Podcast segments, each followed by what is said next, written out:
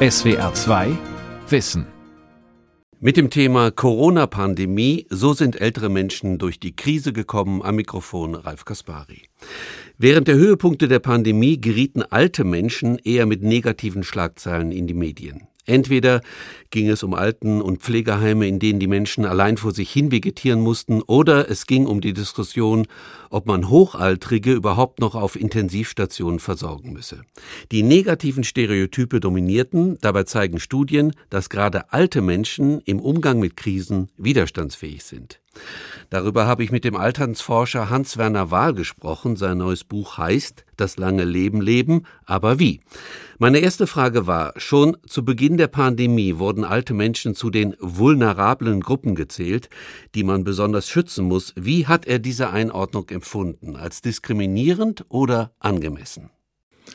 Das ist natürlich äh, eine ganz entscheidende Frage, die mich im Grunde genommen, Herr Kaspari, bis heute beschäftigt. Die erste Reaktion, die ich hatte, war eigentlich, und dazu stehe ich auch, dass gerade in der ersten Phase der Pandemie sehr viele sehr negativistische Stereotype aufgepoppt sind, auch in verschiedensten Medien. Es gab eine Studie zum Beispiel zu Twitter, sehr, sehr stark geworden sind und plötzlich das, was viele von uns doch sagen, Altern ist sehr unterschiedlich, Altern hat sehr unterschiedliche Wege, äh, auch auf gesundheitlichen Pfaden oder was Immunstatus und so weiter betrifft, plötzlich alles in einen Topf geworfen wurde und das hat mir eigentlich sehr viele Sorgen gemacht, auch vielen anderen Kollegen weltweit, gerade amerikanische Kollegen, mit denen wir zusammen publiziert haben. Auf der anderen Seite muss ich aber jetzt mit ein bisschen Distanz auch sagen, es sieht so aus, dass die Wirkungen insgesamt nicht so negativ und schlimm waren, als ich befürchtet habe. Dazu gibt es auch ganz spannende Daten mittlerweile. Also ein gemischtes Bild. Da reden wir gleich drüber, über die Daten. Aber nochmal zu den negativen Stereotypen, die Sie kritisieren. Was waren das zum Beispiel für Stereotype?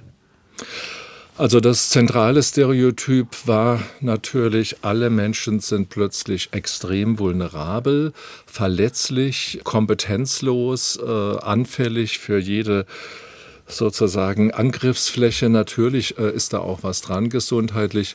Und das zweite, äh, schlimmere Stereotyp war die Frage lohnt es denn überhaupt äh, Menschen, die eine gewisse begrenzte Lebenserwartung haben, vor allem jene im Heim, die ja teilweise in der Tat äh, eine Lebenserwartung etwa zu, von einem Jahr haben im Mittel, lohnt es hier noch sehr, sehr viel zu investieren an Schutzmaßnahmen und zum Zweiten eben auch, warum müssen wir als Jüngere wegen diesen älteren Menschen, die doch eigentlich sehr begrenzte Lebenserwartung haben. Die haben doch schon gelebt, die haben doch schon das Leben genossen. Und das ähm, fand ich extrem unwürdig für eine Gesellschaft auch des langen Lebens. Wir hatten die Diskussion, ich kann mich erinnern, in Bezug auf die Triage. Ne? Also wer genau. hat das Recht, sozusagen behandelt zu werden, wenn die Intensivstationen voll sind? Das muss Sie als Altersforscher gerade deshalb stören, weil Sie, ich kenne Sie ja sehr gut und auch Ihre Arbeit, immer dafür plädieren, alte Menschen nicht defizitär zu sehen. Genau, diese Sichtweise ist natürlich auf der einen Seite herausgefordert worden in diesem natürlichen Experiment der Pandemie, so könnte man es ja auch nennen. Niemand hat damit gerechnet, wir alle waren unvorbereitet, auch ältere Menschen, die natürlich sehr auch doch ein Stück weit auf Gewohnheiten, in einem guten Sinne Routinen, waren davon extrem ähm, überrascht. Und äh, von daher war natürlich zunächst die Defizitperspektive, die wir versuchen zu relativieren, nochmal sehr en vogue und wurde sehr nach vorne gebracht. Und was mir sehr stark gefehlt hat, war einfach auch, dass wir ja wissen, ältere Menschen sind auch gesundheitlich von ihren unterschiedlichsten, ähm, auch äh, gesundheitlichen Schutzfaktoren her mhm. extrem verschieden und ein Stück weit da eine Differenzierung reinzubringen und auch davon auszugehen, dass es hier eine Gruppe gibt, die vielleicht sogar mit ihren ja, Bewältigungsformen für Jüngere ein Modell sein könnte in einem positiven Szenario. All diese Dinge, also auch Chancen für intergenerative Produktivität und nicht Negativismen, die sind ähm, sehr schnell über Bord geworfen worden. Und von daher befürchte ich, dass es zwar nicht so schlimm kommt, wie ich ursprünglich so im April, Mai 2020 gedacht habe, aber dass möglicherweise auch diese ganze Entwicklung dem Altersbild in Deutschland ähm, nicht gut getan hat. Wie sind, Herr Wahl, alte Menschen, auch wenn das jetzt eine globale Perspektive ist, durch diese Pandemie gekommen? Sie haben eben angedeutet, es gab nicht nur negative Dinge zu berichten. Genau. Wie gesagt, zunächst äh, sind wir, auch Alternsforscher, doch sehr stark davon ausgegangen, ja, es bricht über uns nochmal die eigentlich, ja, wie ich immer gerne sage, tief kodierten negativen Altersbilder auch, die in Deutschland leider auch, wie die Daten zeigen, noch längst nicht vorbei sind und sich auch nicht so deutlich verändern. Und das kann man auch an vielen Dingen, Medien, Twitter, soziale Medien, Äußerungen festmachen. Dann gab es die ersten Daten. Auch wir haben dann Daten generiert, gesammelt, die ähm, im März 2000, März, April 2020 anfingen. Und da ist es jetzt ganz wichtig, dass man da Längsschnittdaten sammelt und nicht nur nach vier Wochen, sondern eben auch nach mehreren Monaten. Und da sah es dann so aus bei Stichproben, und wir waren nicht die Einzigen, die das gefunden haben, dass gerade wenn man 40 bis plus 90-Jährige untersucht hat, die mittlere Gruppe, und im Nachhinein würde ich sagen, macht es auch Sinn, diejenigen, die so 40 bis 65, die noch oft Kinder zu Hause haben, ähm, die Homeschooling, die plötzlich äh, zu Hause Working Place und so weiter alles äh, darstellen mussten, die ihre wichtigen Freizeitaktivitäten verändern oder teilweise auch aufgeben. Klar, digital konnte man da was kompensieren dass die in den Studien eigentlich durch die Bank, gerade wenn es um soziale Integration ging, gesagt haben, dass ähm, wir haben das als negativer erlebt, als Ältere sich beschrieben haben. Das heißt, Ältere scheinen eher, und wir reden jetzt von der mittleren also ab 65 Gruppe dann, der oder? über 65-Jährigen, Mhm. die zu Hause leben. Äh, Von der Gruppe rede ich nur. Und Also nicht von die im denen- Heim sind. Nicht die in Heimen. Ja. Also da sah es eher so aus, dass diese älteren Menschen ganz gut durch die Krise gekommen sind. Und es macht ja auch Sinn, weil wir wissen, ältere Menschen sind gut darin, ähm, zu sagen, ach, ist doch gar nicht so wichtig, nach draußen zu gehen, das wird schon wieder kommen und äh, jetzt nehme ich mich halt mal ein bisschen zurück. Also das scheint eigentlich gut funktioniert zu haben, aber wo wir sicherlich einen ganz schlechten Job gemacht haben und schönerweise, also tragisch schönerweise, haben wir da jetzt auch Daten. Wir haben gerade ein Review auch abgeschlossen äh, mit Frau Dr. Benzinger, einer Geriaterin als Erstautorin. Und da finden wir doch ganz eindeutig, ähm, in, angesichts der sicherlich begrenzten Datenlage, dass in dem, im Heimkontext, im Pflegeheimkontext weltweit vor allem die erste Phase doch zu deutlichen äh, negativen Folgen, natürlich Einsamkeit, natürlich auch Depressivität, die hochgegangen ist, aber auch Appetitverlust, äh, Ernährung, ähm, gerade bei kognitiv äh, sehr eingeschränkten älteren Menschen ist offenbar die Wirkung sehr, sehr stark gewesen, weil sie eben auch ähm, im Grunde genommen, das kann man wirklich fallmäßig auch immer sehr schön beobachten, wenn die Angehörigen kommen, dann blühen diese Menschen auf und wenn sie wieder gehen, äh, fallen sie in gewisser Weise wieder zusammen. Und all diese tollen Stimulationen sind irgendwie weggeblieben. Und von daher würde ich sagen, im, im, im Heimkontext, ganz abgesehen von der Exzessmortalität, also dass sehr viel heißt mehr, das? das heißt, sehr viel mehr Menschen als ohnehin schon mit hoher Wahrscheinlichkeit verstorben wären Mhm. im Heimkontext, sind nochmal statistisch gesehen äh, verstorben. Das kam natürlich auch dazu. Und dann gehen Ängste auch damit einher. Mhm. Aber insgesamt ähm, kann man das sagen und man kann noch ein zweites und drittes kurz sagen. Einmal geht es ja nicht nur um die älteren Menschen, sondern auch um die Angehörigen. Da wissen wir mittlerweile auch aus Daten, dass auch Angehörige ähm, ja, getrieben waren von Schuldgefühlen, von depressiven Verstimmungen, dass sie ihre Lieben nicht mehr sehen können und sogar zu dem Terminalereignis sozusagen des Versterbens teilweise nicht gehen konnten. Das hat also Angehörige extrem schwer getroffen.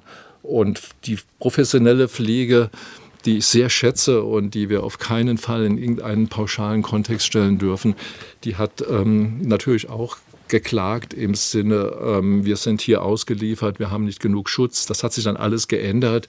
Aber ich muss ganz ehrlich sagen, Herr Gaspari, dass es in Deutschland passieren kann, dass selbst nach längerer Zeit die Schutzmaßnahmen, die Schutzausrüstung der ja, hochwertigen Pflege bundesweit nicht gelungen ist, optimal darzustellen. Das ist schon ein Armutszeugnis für das deutsche mhm, Gesundheitssystem. Verstehe. Äh, man hätte ja sagen können, Herr Wahl, auch wenn es den Menschen in den Alten- und Pflegeheimen sehr schlecht ging, das hätte ein Pflegepersonal, das ausreichend vorhanden ist, kompensieren können war aber in der Situation gerade nicht möglich, weil das Personal auch äh, am Rande der Erschöpfung war. Kann mich noch gut erinnern. Ja, das ist auf jeden Fall so. Das heißt, wir operieren sozusagen, wir leisten uns, es hat verschiedenste Gründe, keine Schuldzuschreibungen. Wir leisten uns ohnehin ähm, oft im Bereich der, der Kindertagesstätten, aber auch der ähm, sozusagen Pendant an dem Lebensende der Pflegeökologien, der Pflegeheime leisten wir uns extrem schwierige Personalverhältnisse, die auch dazu führen, dass die hohe Motivation immer wieder flöten geht dieser tollen Personen, Altenpfleger, Altenpflegerinnen. Und von daher war natürlich, man könnte jetzt sagen, das war so eine Art Testing the Limits, ein Grenztesten unseres Systems. Mhm. Und das ging eindeutig negativ mhm. aus. Und ähm, das war natürlich Überforderung. Und ähm, ich glaube, wir lernen nicht genug aus dieser Krise, wie bedeutsam pflegende Angehörige, wie bedeutsam die professionelle Pflege für die große, immer stärker wachsende Gruppe der Hochaltrigen ist. Äh, das ist mein Eindruck jetzt. Also der, die berühmte neue, hat man damals ja gesagt, die, ähm, die, die neue Realität ist nicht eingetreten und teilweise, ich wage mich jetzt mal etwas vor, habe ich sogar den Eindruck, dass die Digitalisierungsschiene in Heimen kaum vorankommt. Und zum Zweiten, dass man das teilweise jetzt vor dem Hintergrund der Personalknappheit auch als Begründung nimmt, so die Postepidemie, wir sind ja noch drin, ähm, bestimmte Aktivierungs- und Begleitprogramme und Betreuungsprogramme gar nicht mehr erst hochzufahren. Und das ist natürlich sehr, sehr bedauerlich. Wir reden gleich über die Digitalisierung. Zunächst nochmal die Frage, also wir reden jetzt über Menschen ab 65, die die Krise gut bewältigt haben. Kann man sagen, Herr Wahl, dass alte Menschen resilienter sind im Umgang mit Krisen aufgrund ihrer großen Lebenserfahrung? Da ist auf jeden Fall einiges dran. Und wir wissen das nicht nur aus der jetzt Pandemie in Deutschland oder auch international, sondern wir wissen das auch aus anderen Krisensituationen, dass ältere Menschen, also einmal muss man sagen, Gerade der Umgang mit, wenn man so sagen will, Stress und schwierigen, kritischen Lebenssituationen ist extrem personalisiert sozusagen, also sehr unterschiedlich. Die einen ducken sich weg, es geht ihnen gut, die anderen äh, wollen alle Informationen über eine Krankheit, über etwas und äh, leben damit besser. Also man kann bis heute nicht sagen, was da wirklich der richtige Weg ist. Also wir haben eine große Heterogenität, aber vor dem Hintergrund dieser großen Unterschiedlichkeit kann man sicherlich sagen, dass ältere Menschen durch Lebenserfahrung, auch durch die Fähigkeit, Ziele zu regulieren, Ansprüche zurückzufahren, ähm, und auch ein Stück, warum soll man das nicht sagen, Bescheidenheit, die in dieser Lebensphase vielleicht auch ein bisschen stärker wird, Dankbarkeit für das, was man auch schon erleben durfte, ähm, damit ein ja, ein bisschen besser ähm, ausgerüstet sind psychisch, um solche Krisen auch zu überstehen. Aber man muss natürlich, jetzt käme der Soziologe in mir gleichzeitig sagen, die Lebensbedingungen der meisten älteren Menschen, sie haben keine Kinder mehr mit Homeschooling, klar, sie hatten die Enkel, äh, sie haben keine Berufssituation mehr, die sie neu gestalten müssen, waren die Bedingungen im Schnitt abgesehen von den Pflegeheimbewohnern und den Pflegebedürftigen auch zu Hause, auch eine andere Gruppe, die waren, die waren auch jetzt nicht so schlecht und Armut spielt eine Rolle, ganz klar, aber die meisten Älteren in Deutschland sind ja auch materiell nicht so ganz schlecht situiert, so dass ja es ein Wechselspiel ist zwischen diesem Erfahrungshorizont von älteren Menschen, der auch ein Stück Kompetenz und nicht Defizit zeigt, und ja, Situationen des Alterns, vor allem des, des frühen Alterns, der äh, jungen Alten, sagt man ja manchmal, die, die doch viele Ressourcen weiterhin haben auch. Gibt es dazu Studien, also zu dieser, ich sag mal nicht Altersweisheit, das ist einfach zu plakativ, ja. zu dieser gewissen Gelassenheit, zu der, wie Sie gesagt haben, Bescheidenheit, äh, gibt es doch bestimmt eine Menge psychologischer Studien, die das nochmal genau, untermauern. Genau, genau, dazu gibt es, gibt es wirklich viele Studien aus ganz unterschiedlichen Bereichen. Der Klassiker sind natürlich schwere Erkrankungen. Da wissen wir auch hier hohe Unterschiedlichkeit. Äh, da wissen wir, dass ältere Menschen äh, oft auch bei schweren Erkrankungen, chronischen Erkrankungen eher die subjektive Gesundheitsperspektive nach vorne bringen. Also sie sagen mir, sie sagen dem niedergelassenen Hausarzt, ich bin aber doch insgesamt gesund und da geht es mir gut. Und das hilft natürlich ähm, auch mit Krankheiten umzugehen. Zum Zweiten sind eben ältere Menschen ähm, oft doch auch sozial gut eingebunden. Sie kümmern sich sehr. Das zeigt die sogenannte sozioemotionale Selektivitätstheorie. Oh je. Das, ja, das ist natürlich jetzt ein Wort, was mir Freude macht auszusprechen und was einfach nur etwas ganz Banales meint, ähm, nämlich dass ältere Menschen besonderen Wert darauf legen, ihre intimen, ihre nahen Beziehungen zu äh, stabilisieren, sich da auch sehr aktiv einsetzen. Und das hilft natürlich auch in Krisensituationen. Und von daher haben wir da mit der Lebenserfahrung verbunden, haben wir auf jeden Fall hier auch einen Werkzeugkasten von Dingen, die sozusagen helfen können, äh, mit solchen Krisen auch ganz gut zu Rande zu kommen. Selbst bei Verwitwung, das gilt ja als die schlimmste äh, kritische Lebenssituation, die wir quasi erleben, neben dem Tod eigener Kinder. Äh, selbst da wissen wir ja, dass die meisten älteren Menschen selbst mit diesem schweren Ereignis in gewisser Weise nicht nach drei Tagen, aber nach einer bestimmten Zeit ganz gut hinkommen. Ähm, und auch da hilft natürlich so diese kulturelle Rahmung. Man muss es doch, man soll es doch. Also insofern ähm, spannender Punkt, aber ältere Menschen haben schon Resilienz einzubringen in ihr Leben und teilweise würde ich sagen, könnten sie sogar modellhaft auf, auf, auf jüngere Generationen wirken. Thema Digitalisierung hatten Sie angesprochen. Digitalisierung ja. äh, in Bezug auf alte Menschen. Ähm, Sie hatten angedeutet, Digitalisierung in den Alten- und Pflegeheimen. Was, was wollte man da tun? Was hätte man da tun können? Wohin ging die Vision? Ja, also wir haben ja insgesamt eine Situation, ähm, man soll ja nicht nur klagen und wir jammern vielleicht manchmal auch auf hohem Niveau, aber wir haben ja eine Situation, dass ähm, auch wieder sozusagen im Mittel Digitalisierung, also ganz platt Internetnutzung für eigene Interessen, Lebensziele, was auch immer, Gesundheit, äh, Kultur, Lernen, Training, dass das eigentlich ganz schöne Fortschritte gemacht hat. Aber diese Fortschritte, die gehen meistens immer noch zugunsten der besser gebildeten. Das mhm. geht allmählich zurück und sie gehen zugunsten derjenigen, die eben sehr vulnerabel sind, auch noch mal deutlich älter sind. Und ähm, jeder hat im Grunde genommen doch gesagt, wir hätten auch in dieser Krise, wenn WLAN stabil in allen Pflegeheimzimmern gelaufen wäre und man bestimmte einfach zu bedienende, das ist ja nicht so, manchmal höre ich da, ähm, Herr Wahl, aber die Demenzkranken, die können doch, ja, die können auch in Grenzen noch so etwas. Natürlich muss es assistiert werden, unterstützt werden. Man hätte sicherlich nicht alles anders machen können, aber man hätte ein Stück weit gerade die Kommunikation ähm, unterstützen können. Und von daher ähm, hat man diesen Impuls, der in der Krise eigentlich sehr eklatant wurde, hat man bis heute eigentlich zu wenig aufgegriffen. Und es gab mal eine Vorhersage, WLAN in Pflegeheimzimmern bis Ende 2020 bis heute. Es gibt keine richtig guten Daten. Ich habe das mal vor kurzem recherchiert, aber es ist weit davon entfernt. Das heißt, ähm, gerade auch die ähm, vulnerableren Gruppen, jetzt gebrauche ich schon selber diesen Begriff, hm.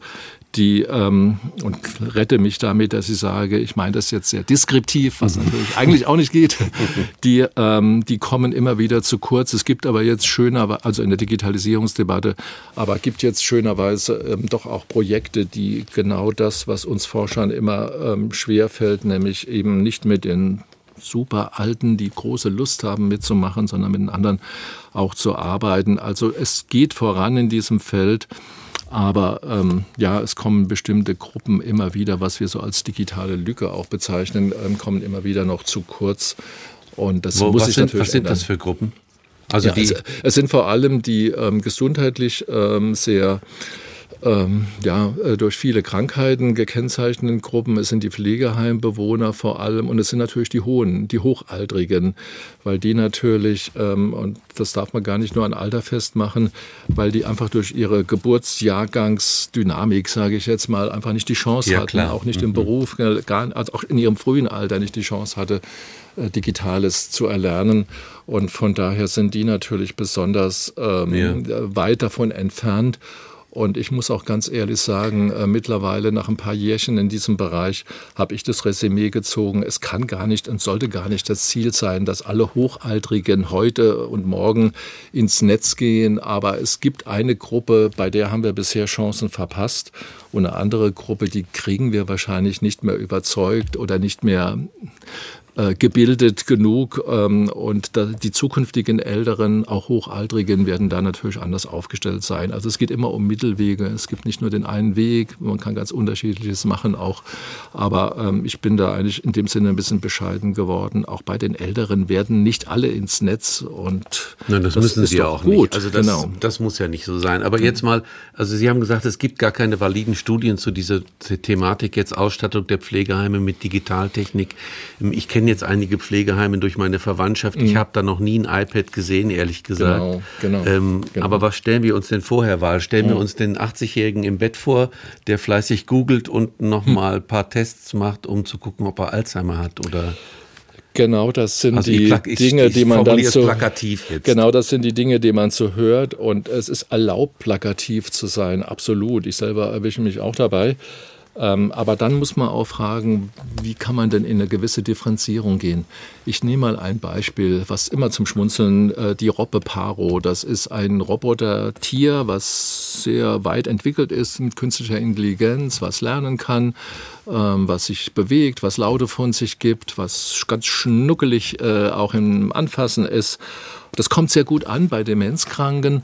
Personen, sie können haptisch, sie können ein bisschen kommunizieren, aber natürlich sollte man das nur machen, wenn auch eine Pflegekraft oder eine geschulte angehörige Person oder ehrenamtliche Person dabei ist. Das ist ein sehr schönes Miteinander, kann sehr viel Freude machen.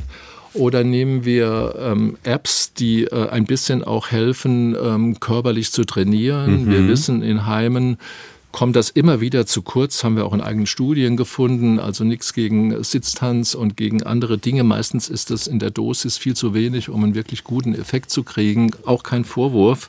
Da gibt es mittlerweile auch Angebote über Apps ähm, und ja dann zurückgenommene Betreuung, die auch Pflege entlastet. Ähm, ja, ganz einfache Dinge, auch kognitiv äh, zu lernen, zu trainieren. Äh, man kann mit den Engeln sich verschalten. Das sind alles Dinge, die darf man nicht überbewerten. Aber das sind Dinge, die wir doch alle schon machen. Und es geht einfach nicht, dass Ältere hier in eine Ecke gestellt werden. Also ich würde das nie überhöhen. Könnte jetzt technisch sagen, die Studien, die mir bekannt sind, und glaube, kenne diese Literatur ganz gut, die haben keine, wir sagen technisch, äh, keine Effektstärken, dass man sagt, plötzlich sind die alle, ich weiß nicht, wie aufgeblüht. Aber es ist eben auch ein Weg, ähm, Altern anzureichern, Lust zu machen, mal was anderes auch in soziale Kommunikation zu bringen, ein Stück weit auch die Pflege und Angehörige zu entlasten. Also lasst es uns doch einfach versuchen äh, und lasst es uns evaluieren und dann ziehen wir vielleicht in fünf Jahren nochmal ein Resümee, natürlich. Hm. Wobei ich sagen würde, das ist schon dann äh, sehr stark eine Generationenfrage, denn wenn, also wenn ich mir vorstelle, ich komme dann irgendwann in ein Altenheim oder ja. Pflegeheim, da bin ich ja dann schon, glaube ich, ähm, ja. sehr aufgeschlossen ja. gegenüber dieser Technik. Klar. Klar, wir haben diesen Übergang, der ist unglaublich spannend, das Altern immer wieder historisch auch sozusagen gerahmt ist. Aber das darf ja nicht heißen, Standardargument, dass wir jetzt sagen, okay, warten wir einfach noch 20 Jahre, das sind auch die ja, Alten im Heim. Mhm. Also man muss da einen Mittelweg finden und ähm, das ist eben die Herausforderung. Und ich glaube, wir lernen auch dann jetzt schon etwas ähm, denn die, die Technologien gehen ja weiter und es gibt, es gibt eine Reihe von Kollegen, die sagen, das wird alles so komplex, dass auch später ältere Menschen mit den dann noch komplexeren Technologien ähm, möglicherweise auch Probleme haben und wir sollten da einfach Erfahrung sammeln als alternde Gesellschaft. Und deswegen ist das äh, sicherlich jetzt eine Übergangssituation, aber ich glaube, was wir da lernen, können wir insgesamt auch noch länger gebrauchen. Sie haben jetzt mehrere Male, Herr Wahl, so ein bisschen versucht, das Alter nochmal einzu zu, zu definieren mit bestimmten Alterskohorten. Also wir haben jetzt gesprochen von 40 bis 65-Jährigen, mhm. ab 65 dann dann mhm. Hochaltrige. Ja. Äh, das heißt, wir haben ja jetzt durch die äh, gestiegene Lebenserwartung, durch die Tatsache, dass Menschen immer älter werden, haben wir eigentlich eine neue Altersaufteilung in der Gesellschaft. Genau. Also es gibt sehr viele Hochaltrige. Mhm. Neben Mittelaltrigen und ich sag mal Jungaltrigen, mhm. gibt es da eigentlich eine Spaltung und Interessenskonflikte? Das ist für mich eine der zentralen Fragen, wo wir auch als Wissenschaftler und Wissenschaftlerinnen im Verbund mit ja, praktisch arbeitenden Kollegen, Kolleginnen sehr, sehr aufpassen müssen. Ich glaube, dass wir in so eine Falle reinlaufen, nämlich mhm. in die Falle ähm, auf der einen Seite gibt es die jungen alten Menschen, die sich ja selber, das haben wir in vielen Studien andere gefunden, die sich ja selber als alles beschreiben, nur nicht als Ältere, ja. äh, sondern sie sind fortgeschrittene Erwachsene, sie sind, ähm, sie sind noch so kompetent, wie sie, man vergleicht das dann viel mehr mit dem mittleren Alter und hat gleichzeitig den Beruf los. Also eigentlich eine super tolle Situation. Und da muss man sagen, ähm, das ist historisch im Grunde eine Phase, die ja auch lange dauert, äh, statistisch 15 Jahre, locker nochmal mhm. mit 65, mhm. äh, auch statistisch gesehen, in der tatsächlich die historisch gewonnen ist. Das sind nicht nur die paar Jährchen, die man irgendwo noch im alten Teil verbracht hat, sondern das ist wirklich eine lange Phase, in der man neue Projekte, neue Beziehungen, neue Wohnprojekte, Reisen, Kultur, Interessen, Doktorarbeit, was auch immer, also unglaublich viel machen kann und dann aber eben hat man diese andere Phase und da müssen wir allerdings auch aufpassen, dass wir eben nicht sagen, ja, aber dann kommt die Phase mit dem Defizit und dann kommt die Phase mit der hohen Vulnerabilität. Und das passiert leider aber auch in unserer Gesellschaft und zwar auch, ich sage das auch zu mir selber, als 68-Jähriger, hm. ähm, auch, ähm, auch von den Jüngeren älteren Menschen, die sagen, ja, aber die im Heim sind ja alt. Mhm. Oder wenn ich so meine Nachbarin, die ist ja auch schon über 85 mhm. und die ist natürlich wirklich auch ganz, ganz pflegebedürftig. Das ist ganz schlimm. Und vergisst dabei, dass man selber eine ganz hohe Chance heute hat, die ja eigentlich sehr positiv gesehen wird, dass, dass genau dieses, manche sagen viertes Alter auch zu erleben und da denke ich, könnte es zu einer ganz unguten Zweiteilung der späten Lebensphase kommen. Es ist ein Leben, eine Kontinuität und es darf einfach nicht passieren, dass wir uns da entkoppeln sozusagen von unserem eigenen Leben und dann vielleicht auch nicht so gut gewappnet sind. Das heißt, Sie würden noch mal eindeutig sagen den Hörern und Hörerinnen, es gibt also man kann nicht sagen, hochaltrige Hochaltrigkeit bedeutet gleich Multimorbidität. Es bedeutet es schon in dem Sinne, dass zu dieser Phase, man, man muss sich ja einfach nur klar machen, wir sind äh, nicht durch Evolution oder andere Adaptationsmechanismen, sondern einfach durch medizinischen Fortschritt und andere Dinge. In 150 Jahren leben wir fast doppelt so alt jetzt. Wir sind also eigentlich historisch noch vollkommen äh, unvorbereitet, kommen plötzlich in ein hohes Alter, äh, von dem viele ja gedacht haben, dass sie nie dahin kommen. Und äh, es ist äh, extrem wichtig, dass wir auch dieses hohe Alter als eine Chance begreifen, die auch zu gestalten ist. Ich bringe das gerne zu dem Punkt, ähm, Altern ist sowohl im jungen Alter, wo man nicht durch Hyperaktivität sich vielleicht auch auszehren darf, und im hohen Alter äh, eine, eine, eine anspruchsvolle Entwicklungsaufgabe, wenn man so äh, sagen will. Da läuft nichts von selber, da muss man sich kümmern, da kommt vieles auf das über das Leben aufgebaute soziale Netzwerk an. Und eigentlich finde ich ja, das ist eine spannende Lebensaufgabe, die uns da am Ende nochmal erwartet. Sie haben das Zauberwort genannt. Man muss sein Alter gestalten. Man darf es nicht als Schicksal hinnehmen, sondern man ist zum Teil für sein Alter verantwortlich. Sie haben es ja gesagt. Absolut. Wer in der Jugend oder im mittleren Alter kein Netzwerk hat, der sieht im Alter, ist eher alleine. Es ist die Gestaltungsaufgabe, die wir haben. Genau, ne? es ist eine Gestaltungsaufgabe und das ist die Botschaft auch in diesem Interview an die jungen äh, Zuhörerinnen und Zuhörer. Altern beginnt früh, was wir früh verpassen oder an Risiken uns aufladen, das wird später sichtbar sein und von daher hat Altern unglaublich viel mit dem gesamten Leben zu tun. Das war ein gutes Schlusswort. Herr Wahl, vielen Dank für das Gespräch. Vielen Dank auch an Sie. Das war die SWR 2 Aula heute mit dem Thema Corona-Pandemie. So sind ältere Menschen durch die Krise gekommen. Ich habe gesprochen mit dem Alternsforscher Hans-Werner Wahl. SWR 2 Wissen. Manuskripte und weiterführende Informationen zu unserem Podcast und den einzelnen Folgen gibt es unter swr2wissen.de.